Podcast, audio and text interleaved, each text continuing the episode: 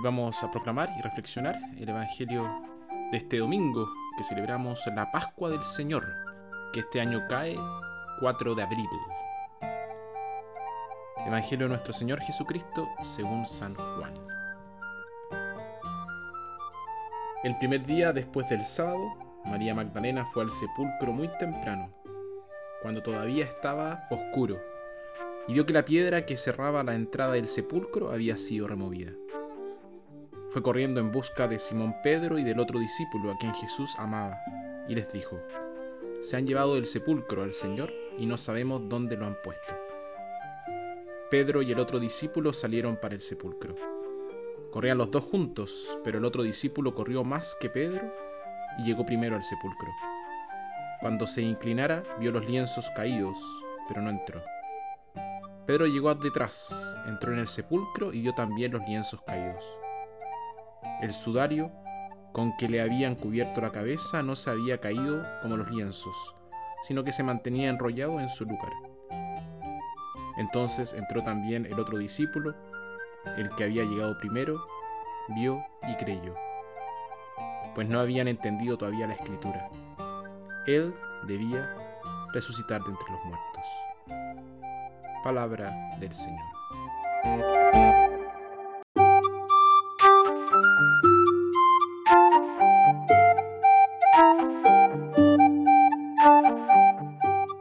No podemos apreciar la grandeza de la resurrección de Jesús a menos que reconozcamos la plena realidad de su muerte.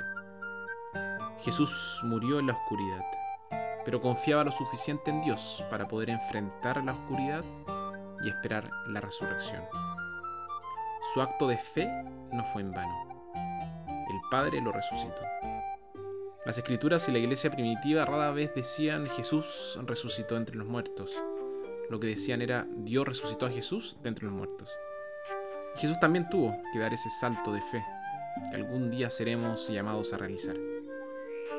Jesús entró en el reino oscuro de la muerte y salió victorioso. Ha ganado su victoria, ha conquistado la muerte. Pero esa victoria tiene que abrirse camino y convertirse en una realidad en nosotros, sus discípulos. Su victoria fue ganada en nuestra naturaleza, si la batalla no se hubiera librado y ganado en nuestra naturaleza, seríamos incapaces de sacar provecho de su victoria y todavía estaríamos bajo el poder de la muerte. La resurrección en sí nunca estuvo en duda. Dios no puede morir. Pero la sorpresa y el regalo de la Pascua es que la resurrección también es para nosotros. Jesús ha resucitado en nuestra carne y sangre, en nuestra muerte la que ha sido derrotada. A medida que avanzamos en la vida nos volvemos cada vez más conscientes de nuestra mortalidad y del inevitable viaje hacia la muerte. La muerte constituye un gran desafío para nuestra fe, porque vemos más allá de la muerte solo como a través de un cristal oscurecido o de una ventana sucia. Pero en este día respiramos el aire puro de la vida eterna. Las fuerzas de la oscuridad pueden parecer abrumadoras pero la victoria ya está ganada. Debemos confiar en esa victoria y no vivir como si la muerte todavía nos dominara. Ser cristiano es ser una persona de esperanza por lo que sucedió al tercer día. Pero la esperanza cristiana no es un optimismo superficial, basado en la negativa a mirar los hechos. Más bien es una profunda confianza en Dios. El Viernes Santo, día de tinieblas y muerte, llega a todos. También el sábado santo, ese día de vacío, de dolor. En esos días es difícil de creer, pero el domingo de resurrección, día de vida, día de alegría, llegará con tanta seguridad como el amanecer. La muerte, el último enemigo, ha sido vencida.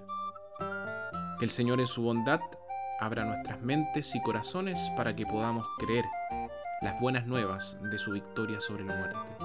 En su amor por nosotros, Dios nos lleva hacia lo desconocido, el más allá, el infinito, lo eterno. Avanzamos con más confianza y esperanza porque Jesús, nuestro hermano, se ha adelantado.